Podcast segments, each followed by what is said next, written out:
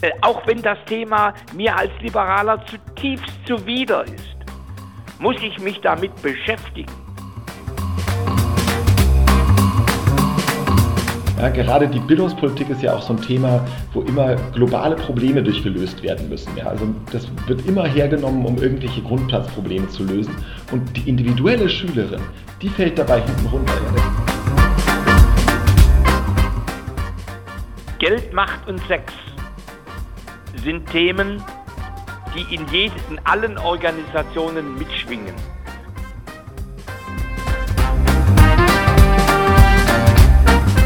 weil ich fest überzeugt bin, dass man viele liberale Ideen ganz anders präsentieren kann, wenn man auch mit anderen Gruppen ins Gespräch kommen kann, wenn man die Gelegenheit dazu hat. Gestatten Thomas Sattelberger. Es erinnert ein bisschen an 1848, die Zeit des Paulskirchenparlaments.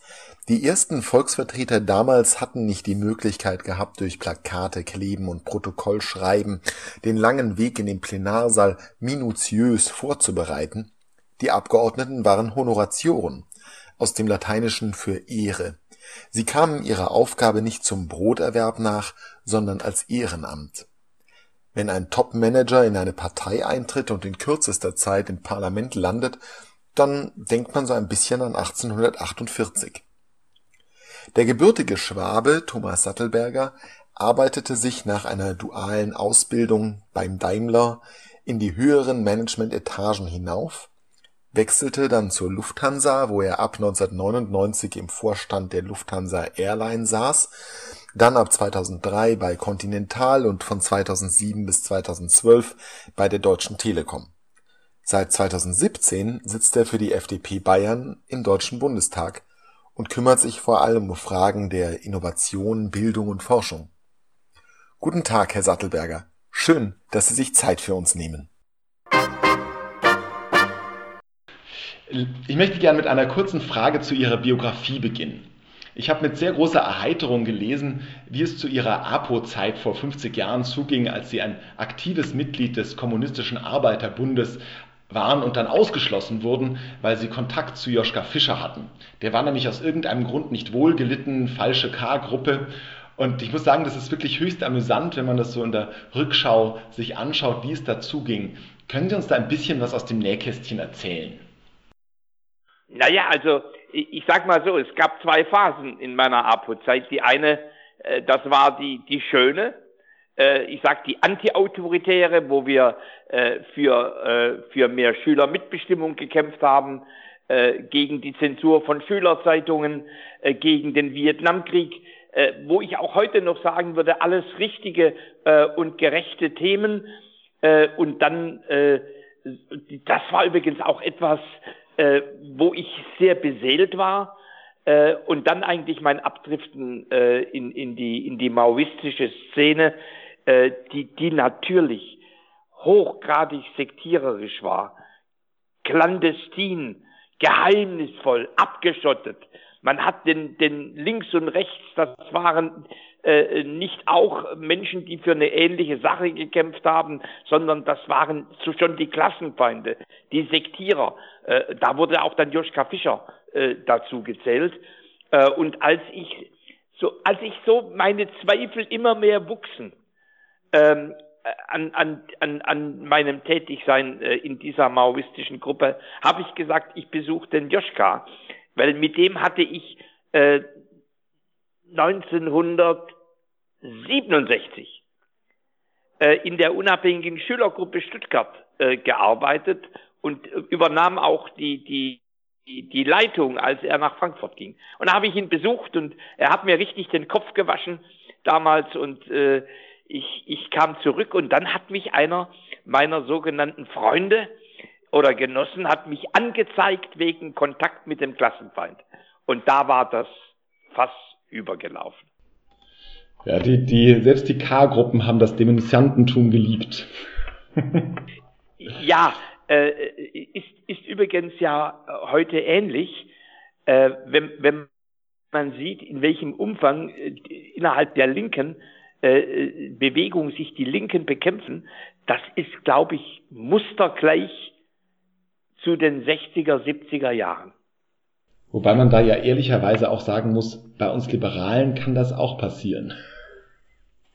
Ja, also ich, ich sag mal so, Flügelkämpfe, ja, ganz heftige Auseinandersetzungen auch.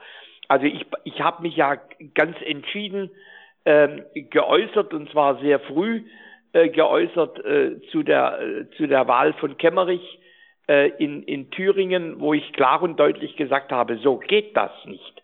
Ähm, nicht mit Stimmen der AfD. Ähm, und äh, äh das hab, ja, da bin ich selber auch äh, in die Bütt gegangen und, und wurde dafür ja auch kritisiert und attackiert, aber auch äh, gelobt und wertgeschätzt. Äh, äh, dann, dann die, die, die ganzen äh, Debatten um die Frage, äh, ist es eigentlich richtig, äh, dass äh, wir den, den Bürgermeister, äh, den, den Palmer, den Oberbürgermeister von Tübingen, ähm, äh, dass, dass der sozusagen eingeladen wird, zu uns zu kommen, äh, ein, ein richtig autoritärer Grüner, äh, der, der nachts äh, Studenten dirigiert äh, und, äh, und, und im Grunde wirklich fast asoziale Bemerkungen gemacht hat über äh, das äh, Covid-19-Schicksal äh, älterer Menschen. Ähm, also da, äh, da hat sich Michael Teurer auch nicht mit Ruhm bekleckert. Also wie, wie, äh, Parteien und Fraktionen sind natürlich auch sehr, sind, haben, haben äh, Untergruppierungen, haben Flügel äh, und da gibt es heftige Debatten. Ja, genau. Ja, bleiben wir noch ein bisschen bei den Rebellen, allerdings in der heutigen Zeit. Seit Anfang des Jahres kann man jede Woche einen Podcast mit Ihnen und dem Influencer Fabian Grischkat hören. Sie sprechen da übers Fliegen und über Digitalisierung in Schulen, aber auch über persönliche Dinge wie Ihre Corona-Erkrankung und Ihre Erfahrungen als Homosexueller in den Vorstandsetagen dieser Republik. Ich muss sagen, ich, als ich das mitbekommen habe, dass das gibt, da bin ich ziemlich neidisch geworden weil ich fest überzeugt bin, dass man viele liberale Ideen ganz anders präsentieren kann, wenn man auch mit anderen Gruppen ins Gespräch kommen kann, wenn man die Gelegenheit dazu hat. Und der Liberalismus ist auch etwas für den Mittelständler von der Alp, aber eben nicht ausschließlich. Jetzt wäre meine Frage, wie schafft man es, die Empfängerbasis für freiheitliche Ideen eigentlich zu erweitern? Also meine, meine De Debatte, also erstens, und da möchte ich an meine Antwort vorher anschließen, indem man Meinungsfreiheit auch in der eigenen Partei und in der Fraktion erprobt und wertschätzt. Also die Debattenkultur ist was ganz Wichtiges. Wenn man die selber innerparteilich pflegt und stilvoll pflegt, dann ist man auch imstande, die Debattenkultur nach draußen sauber zu führen. Und ein ganz wichtiges Thema, Fabian Krischkat ist, ist ja ein Klimaaktivist. Und er ist grün eingefärbt bis hinter die Ohren. Äh, und, und ich, ich schätze ihn für seine Überzeugungen, auch wenn ich seine Überzeugungen in vielen Punkten nicht teile. Aber die Debatte auf Augenhöhe, äh, manchmal tut er mich schuhriegeln, manchmal auch ich, aber im Kern ist sie überwiegend eine Debatte auf Augenhöhe. Ist, glaube ich, ungeheuer wichtig, äh, damit Bürger uns Politiker und Politikerinnen als glaubwürdig und authentisch wahrnehmen und nicht als belehrend, als dozierend, äh, als Besserwisser, äh, als, als solche, die weit weg von der Praxis sind. Also das, das halte ich für eine für ein Schlüsselthema. Äh, übrigens, wir haben heute im, im Ausschuss über das Thema Wissenschaftskommunikation äh, äh, diskutiert. Ja, da braucht man, ich habe da gesagt, im Grunde das Wissenschaftssystem braucht seine Sensorik äh, für das, was draußen in der Gesellschaft ist. Und so brauchen Parteien, brauchen Fraktionen, brauchen ihre Sensorik im 360-Grad-Feedback eigentlich ihre Sensorik, was sich gesellschaftlich tut, um überhaupt gesellschaftsfähig debattieren zu können. So, und, und das ist etwas, äh, da muss man hingehen. Das, das erwirbt man sich nicht theoretisch. Äh, da, da muss man reingehen und mit Friday for Future diskutieren. Äh, man, man muss die, die, die Meinungslagen verstehen. Man muss auch die, die, die verstehen, warum Mieter auf die Straße gehen und die Enteignung von Wohnungskonzernen fordern. Äh, auch wenn das Thema mir als Liberaler zutiefst zuwider ist, muss ich mich damit beschäftigen. Was geht in den Menschen vor und wie geht es den Menschen? Äh, ist übrigens ein Thema, das ich als Manager bitter gelernt habe. Denn auch da ist man oft in der Gefahr, abgehoben zu sein äh, und, und nicht mehr dran und an, an den Graswurzeln äh, de, der Bevölkerung.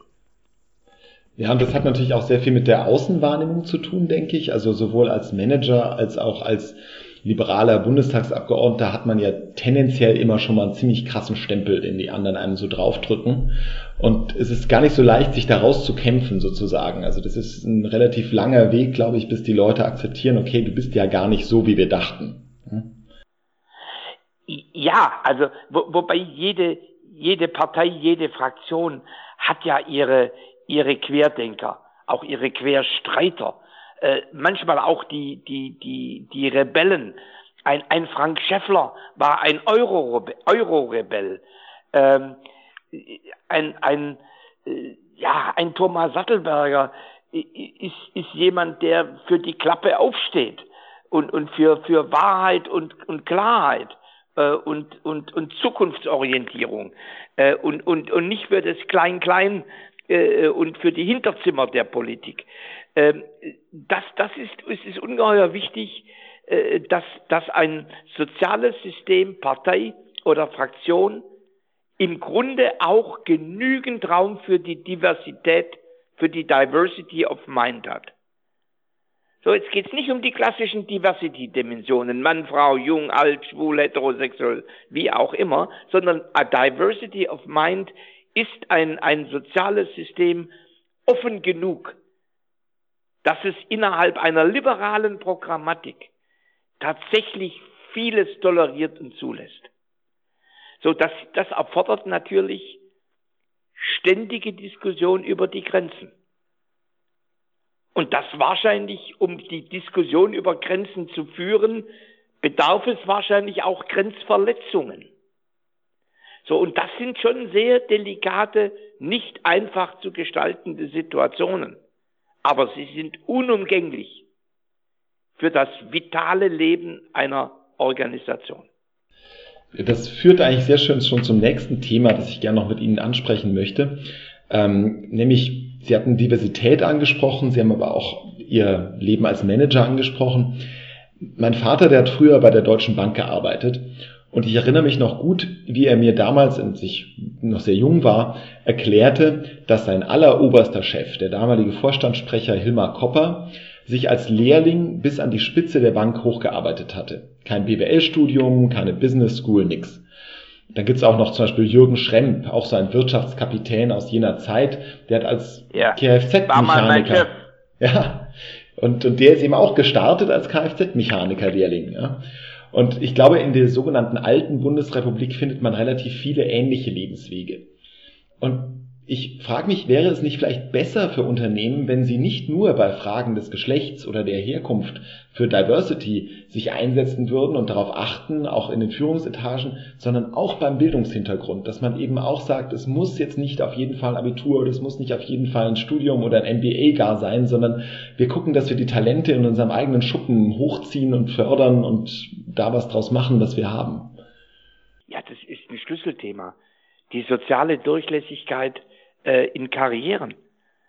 Äh, es gibt ja Forschungen an der TU Darmstadt, äh, dass es für einen Promovierten aus der, Arbeiter, äh, aus der Arbeiterschicht äh, um, um siebenmal unwahrscheinlicher ist, in die Top-Etagen des Managements zu kommen. Also da wirken ja auch ganz subtile Mechanismen der Exklusion. Äh, und insofern ist diese Frage der Durchlässigkeit in, in, den, in den Karrieren ähm, aus unterschiedlichen sozialen Schichten ein ganz zentrales Thema. Ich habe bei, bei Telekom habe ich äh, junge, jungen und, und älteren Facharbeiterinnen und Facharbeitern und Fachangestellten habe ich die Möglichkeit geboten, sozusagen das Bachelorstudium zu machen, berufsbegleitend. 2000 sind in meiner Zeit Bachelor geworden. Und zwar Menschen, da sagte mir eine Mutter unter Tränen bei der, bei, bei, bei der Abschluss, beim Abschlussfest, äh, äh, der Abschlussfeier für die Bachelor, sie sagte, ich hätte nie geglaubt, dass mein Junge jemals die Chance bekommt, jetzt in die höheren Ränge aufzusteigen. So, und, und das sind äh, diese, dieses Thema der sozialen Durchlässigkeit auch von Betrieben. Ne? Denn wir reden ja über Gleichwertigkeit beruflicher und akademischer Bildung. Aber wenn es so ist, dass die Zahl der Führungspositionen, die mit beruflich Qualifizierten besetzt sind, halbiert wird und im Grunde die Akademiker ihre allemal vorhandene Dominanz signifikant weiter ausbauen, dann fragt sich doch ein junger Mensch, studiere ich oder mache ich eine Berufsausbildung? Wenn die Karrierewege beim Meister oder beim Vorarbeiter oder beim Techniker aufhören. Also da gilt es wirklich wieder eine Renaissance zu haben. Wirklich, was heißt eine tolle Berufsausbildung? Übrigens zu Hilmar Koppers Zeiten bei der Deutschen Bank, da gab es noch die Stammhausausbildung. Die war richtig was wert. Gab es auch bei Siemens. Gab es auch bei Daimler. Das gibt es heute alles nicht mehr. Äh, und, und da hat natürlich, und das sind schon Symbole dafür, äh, dass, dass die Akademiker unabhängig von Kompetenz allein durch Abschluss präferiert werden. So, und das muss man aufbrechen. Ja, und was ich da ganz spannend finde, also das gilt, gilt glaube ich, genauso für die Frage von Frauen äh, in Betrieben und deren auch in Leitungspositionen und so. Eigentlich müsste ein Unternehmen, sagen wir mal nach einem ökonomischen Textbuch, Interesse daran haben, die besten Leute ranzuholen. Aber man weiß ja aus Untersuchungen, zum Beispiel bei Frauen oder sicherlich auch bei Seiteneinsteigern, dass die trotzdem, obwohl sie besser qualifiziert sind als ihre männlichen Mitbewerber oder ihre akademischen Mitbewerber, nicht genommen werden. Und das finde ich faszinierend, wie, wie falsche Managemententscheidungen da auch getroffen werden, wenn man sagt, man urteilt nach anderen Maßstäben. Naja, also Parteien wie Unternehmen sind ja nicht vernünftig, sondern sind Organisationen der Macht. Da geht es immer neben dem ökonomischen oder dem politischen Zweck, geht es um das Thema, wer hat die politische Macht in dieser Partei, in diesem Unternehmen. Wer wird Vorstandschef? Also das, das sind, ich glaube, da, äh, da, da sind wir äh, häufig auch als Liberale viel zu wenig vertraut mit den organisationswissenschaftlichen äh, Befunden die es zu diesem Thema gibt.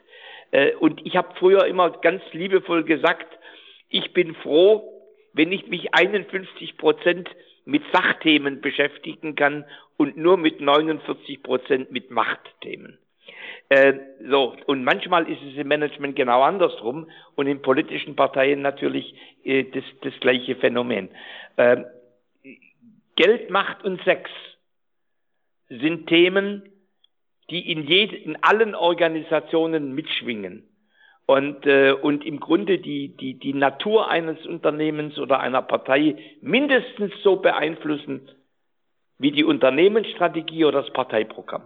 So, und das, das vergessen viele Leute äh, und, und denken, ja, also Diversity äh, erhöht den Geschäftserfolg, macht Unternehmen wetterfester und ist dazu noch moralischer, weil es chancenfair ist.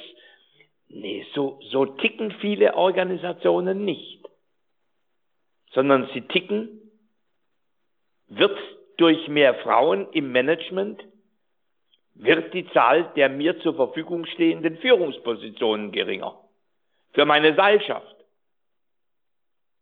Oder wird, werden meine Chancen geringer. Ne? Also das Machtthema und äh, Statusthema ist da das Beherrschende. Und das, äh, so, es, es menschelt halt. Der Mensch ist kein Homo economicus und kein Homo rationalis, sondern er ist ein Homo psychologicus. Ja, da, das ist wohl wahr. Ähm, interessant wäre natürlich noch die Frage, wie kann man dagegen vorgehen? Und äh, ich muss jetzt gerade denken, als Sie darüber sprachen, die Stakeholder spielen ja schon auch eine Rolle. Also äh, diejenigen, die ja auch Rendite rausbekommen wollen und insbesondere falls der wirtschaftliche Erfolg tatsächlich ja höher wird, dadurch, dass man mehr Diversity hat, würde das ja für jeden, der daran verdient, Sinn ergeben, sich da mal äh, dran zu machen, dass das auch im Unternehmen durchgesetzt wird als Policy. Und es gibt da ja so ein paar Fonds inzwischen, die versuchen wirklich auch ganz bewusst anzulegen und so. Das könnte interessantes Machtmittel sein, mit dem man Gegenmacht erzeugt und eben nicht sofort durchreguliert, sondern man sagt so, und die, die Interesse haben, die erheben jetzt mal ihre Stimme. Also ich habe, ich habe in meiner Zeit, äh, in meiner letzten Vorstandsaufgabe bei der Telekom, habe ich wahrscheinlich ein Dutzend äh, Investorenveranstaltungen äh, gemacht, Analystenveranstaltungen, von, von Fonds äh, die Nachhaltigkeit und damit auch das Thema äh, Diversity als ein ganz wichtiges Entscheidungskriterium für ihre Geldanlage äh, genommen haben. Ganz spannend, äh, denn die wollen wirklich im Detail wissen, wie man denn ein Diversity-Konzept tatsächlich umsetzt. So, aber das, das zweite Thema ist natürlich auch der Aufsichtsrat. Aber solange wir im Grunde überwiegend im Industrieclub Düsseldorf die Aufsichtsräte rekrutieren. Ich weiß, jetzt überziehe ich etwas schwarz-weiß. Solange im Grunde in den alten Seilschaften äh, sich die Aufsichtsratsvorsitzenden äh, wiederfinden, die vorher Vorstandsvorsitzende waren, also solange nicht diese Distanz da ist, hat man natürlich auch da im Kontrollorgan die alte Mentalität und nicht die neue Einsicht. Also insofern wär, ist es neben der Frage, äh, dass, dass man, dass die Nachhaltigkeitsfonds eine deutlich stärkere Bedeutung haben, ist natürlich es ganz wichtig, wenn man so ein Thema treiben und gestalten will, ähm, äh, dass man wirklich unabhängige äh, Boards hat, unabhängige Aufsichtsräte hat. Äh, und da reicht es nicht nur, dass man zwei Jahre lang sozusagen nicht, nicht in der Firma ein Mandat wahrnehmen kann und dann Aufsichtsratsvorsitzender wird. Möglicherweise müsste da eigentlich dann äh, die Corporate Governance Kommission deutlich schärfere Vorschläge zu dem Thema machen. Denn wir müssen auch im Interesse des wirtschaftlichen Erfolgs von, von Unternehmen müssen wir gucken, dass die Boards richtig unabhängig sind.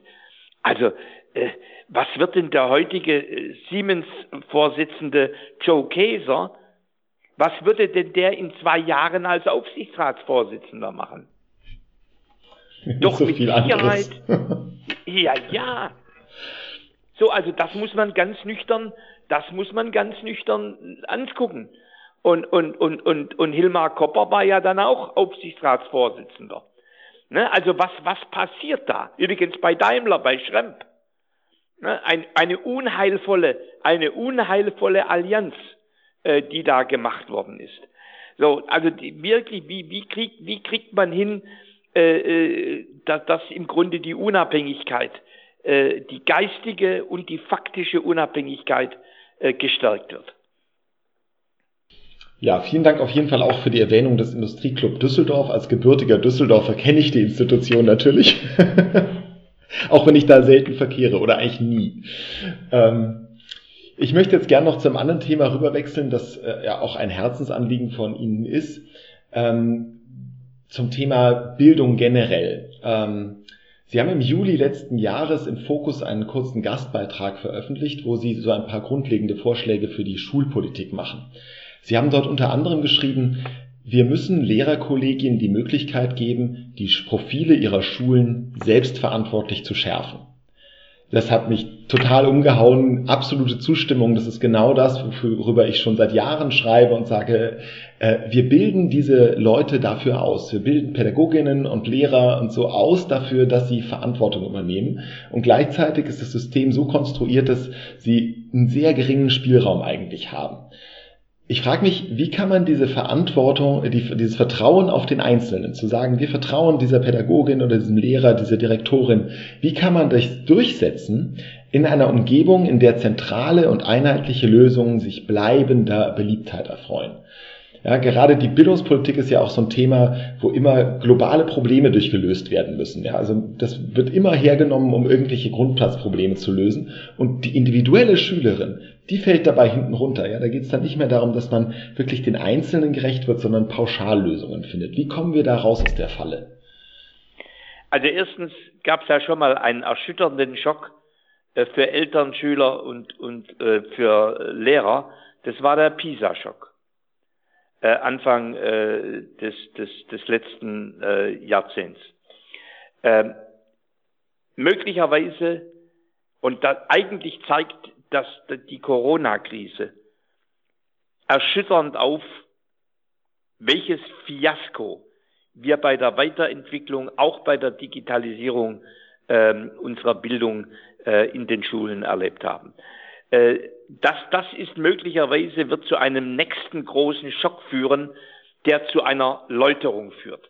Ne, das sind ja meistens die Konfrontationen, die Schockerlebnisse, äh, äh, die Saulus-Paulus-Erlebnisse, die dazu führen, dass Menschen beginnen, die, die Richtung zu ändern und neu, neu zu denken. Also das, das ist das eine. Zum Zweiten ganz praktisch, so wie es Hochschulfreiheitsgesetze in dem einen oder anderen Bundesland gibt, also in NRW beispielsweise jetzt wieder.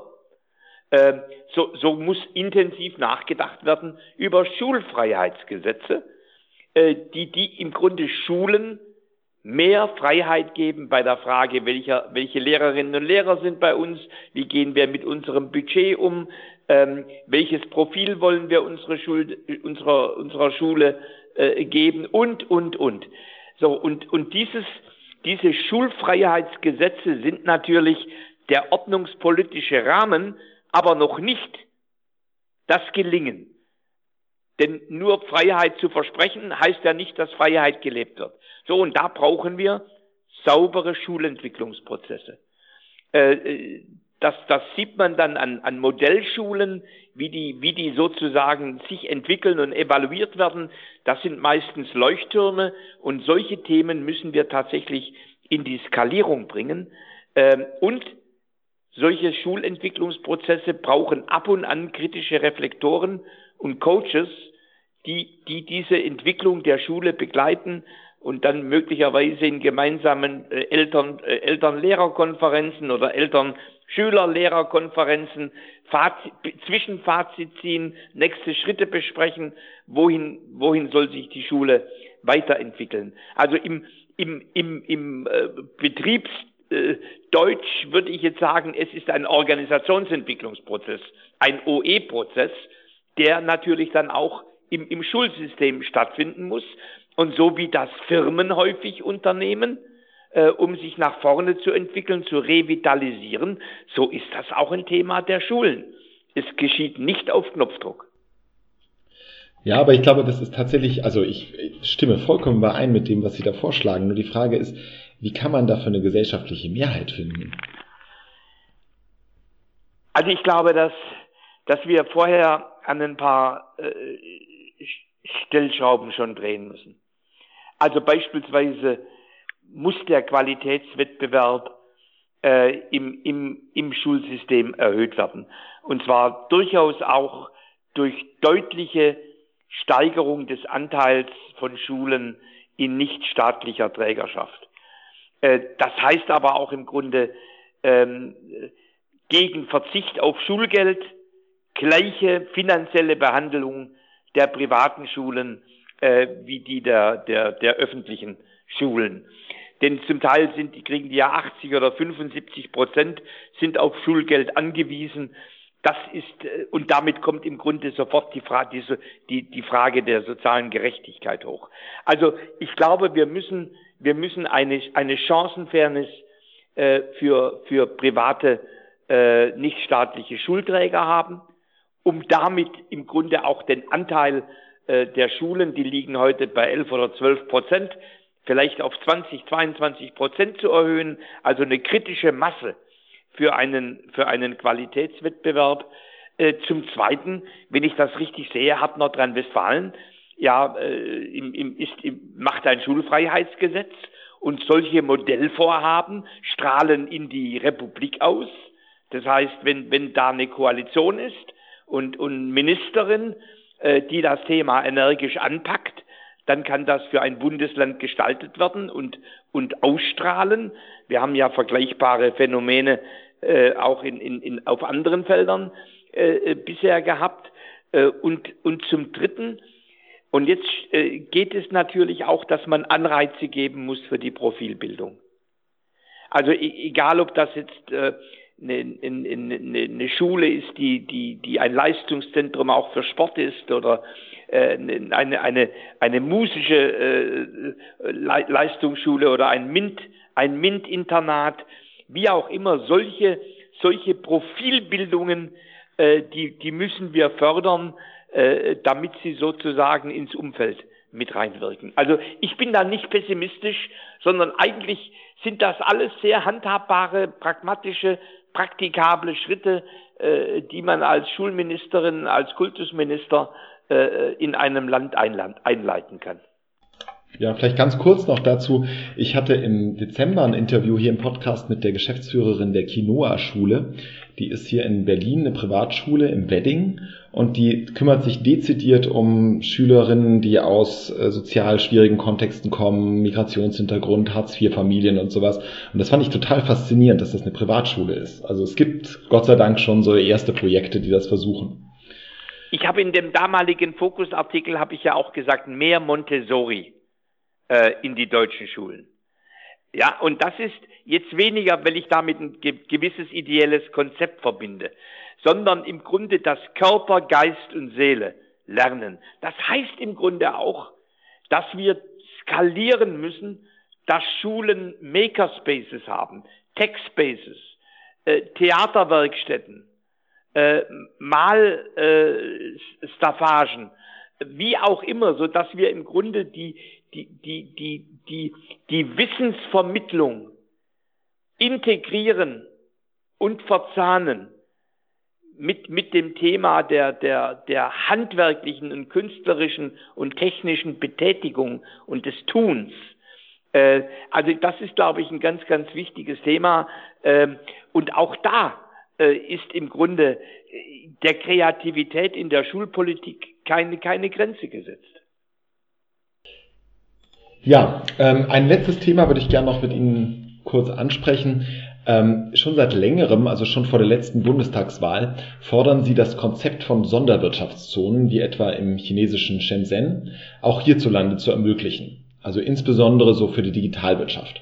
Und so ein Digital-Incubator in der Uckermark oder ein neues Silicon Valley in Oberfranken wäre schon richtig cool. Und gerade in der Nachkrisenwirtschaft äh, in den nächsten Jahren könnte das ein ganz wichtiges Instrument sein, um aus dieser Krise eben herauszuwachsen. Aber Deutschland ist ja nicht China. Und wo würden Sie jetzt die größten Hürden für ein solches Projekt sehen? Ist das eher bei der Europäischen Union und unseren europäischen Partnern, dass die sagen, das ist ein Wettbewerbsvorteil, der ist irgendwie zu Unrecht? Ist es eher die deutsche Bürokratie und Politik? Oder ist es einfach auch so die breite Bevölkerung, die so das Gefühl von Ungleichbehandlung haben könnten oder grundsätzlich was gegen Deregulierung hat? Wo sind die größten Hürden für so ein Projekt? Also nicht bei Europa. Äh, Großbritannien hat äh, schon seit, seit über einem Jahrzehnt mehr als zwölf Sonderwirtschaftszonen, Polen ähnlich. Ich habe vor 30 Jahren in Südfrankreich bei Antibes die große Sonderwirtschaftszone Sophia Antipolis das erste Mal besucht. Das gibt es in Europa. Nur Deutschland hat sich damit bisher noch nicht befasst. Ähm, es ist auch in dem Sinne, äh, ich habe viele Gespräche geführt mit Unternehmerinnen, Unternehmen, Bürgermeister, Hochschulpräsidentinnen, äh, denn es ist ja immer ein Zusammenwirken von, von Wirtschaft, von, von Wissenschaft, von, von, Kommun, kom, von Kommune ähm, und äh, da ist immer ein großes Interesse an dem Thema da. Also das in der Zivilgesellschaft sehe ich auch nicht die Probleme, sondern ich sehe sie tatsächlich in der Bürokratie und in der politischen Ideologie. Weil wir natürlich, wenn wir über digitale Freiheitszonen, so wie ich sie nenne, reden, dann sprechen wir auch darüber, dass wir Bestehendes aufbrechen und lockern. Also wenn ein Start-up mal drei Wochen lang 16 Stunden die Woche arbeitet und jetzt in einem Kooperationsprojekt mit einem Mittelständler ist, wie finden wir Wege, wenn das die Menschen wollen und wenn es einen Ausgleich gibt, das zu ermöglichen? Oder das ganze Thema der Steuerpolitik. Natürlich brauche ich attraktive Ansiedlungsbedingungen, dass, dass, dass man dort überhaupt Städten für Innovation errichten möchte. Also das, und zum Dritten brauche ich eine, eine, eine öffentliche Verwaltung, die selber den Weg der Transformation geht, sich digitalisiert, äh, vielleicht äh, Prime Customer ist äh, für, für, für Start-ups äh, bei der Bewältigung von Digitalisierungshürden. Wie auch immer, ich brauche einen neuen Blick auf das bisherige Regime und muss lockern und öffnen, bedarfsorientiert, Steuerrecht, Arbeitsrecht, Baurecht, äh, Verwaltung und, und, und. So, und das sind die großen Hürden. Wobei mit Lockern und Öffnen haben wir ja langsam Erfahrungen. Nicht ja, wahr? also äh, ich meine, wenn, wenn, wenn, äh, wobei ich sage immer, äh, Gesellschafts- und Unternehmenskulturen sind wie Wackelpudding. Äh, wenn man Veränderungen nicht stabilisiert, geht er in die alte Form zurück. Äh, also insofern, ich, ich, ich bin mir noch nicht so ganz sicher, ob wir unsere Lernfazits aus Corona äh, schon ziehen zum Thema Homeschooling oder E-Learning und Telemedizin und, und, und. Äh, oder ob wir nicht in die alten Routinen zurückfallen. Aber es ist eine Chance, ja. Weil wir haben einiges aufgefroren und das Unfreezing, wie der Angelsachse sagt, ist immer der erste Schritt des Veränderungsprozesses. Wir haben einiges aufgefroren äh, und, und haben es eigentlich in der Hand, ob es wieder zu Eis wird oder ob es so sich als Wasser bewegt. So und und äh, äh, also insofern bin ich ich bin ja ein generellen Optimist äh, mein ganzes Leben lang gewesen, aber ich bin eigentlich auch jetzt nach Corona oder in Corona, denn nach Corona wird noch lange dauern, äh, äh bin ich bin ich ein großer Optimist, Optimist, dass solche Themen wie Profilbildung der Schulen, Sonderwirtschaftszonen, äh, dass solche Themen wirklich eine Chance haben. Ja, vielen Dank. Ähm, ein Optimist zu sein, das ist wirklich der schönste Schluss für diesen Podcast. Das ist auch unser Charisma, dass wir versuchen, hier bei Prometheus immer wieder hochzuhalten. Diesen Optimismus, die Mut und Zuversicht, wie es der Ökonom und Philosoph Friedrich August von Hayek mal formulierte als das Kennzeichen des Liberalen. Äh, und da haben Sie einen ganz wunderbaren Abschluss gefunden. Ganz herzlichen Dank für das schöne Gespräch, lieber Herr Sattelberger. Lieben Dank auch.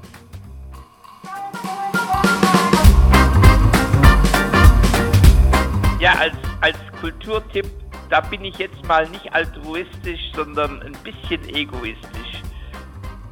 Fabian Grischkat und ich machen unseren Podcast schräg im Stall und es ist im Grunde eigentlich ein Podcast über auch über Generationskulturen äh, und über die Fähigkeiten, aber auch über die Schwierigkeiten, dass sich Kulturen äh, miteinander verzahnen, unterschiedliche politische Kulturen, aber auch natürlich, ich bin 70 Jahre alt und, und Fabian äh, ist, ist 19 Jahre alt, äh, also auch zwischen jung und alt oder jung und älter. Äh, so, also das empfehle ich und wir reden zu allem, äh, was, da, was da kommt. Ähm, wir haben schon wirklich viele, viele tausend Zuhörer und, und eigentlich geht es uns um die Botschaft äh, Dialog auf Augenhöhe.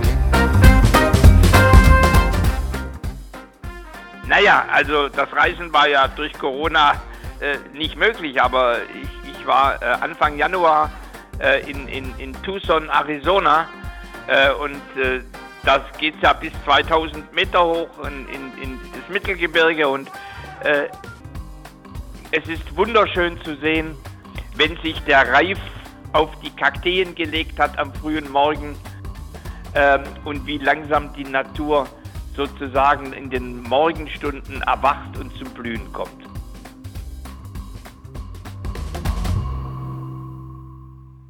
Der Podcast Gestatten wird präsentiert von Prometheus, das Freiheitsinstitut.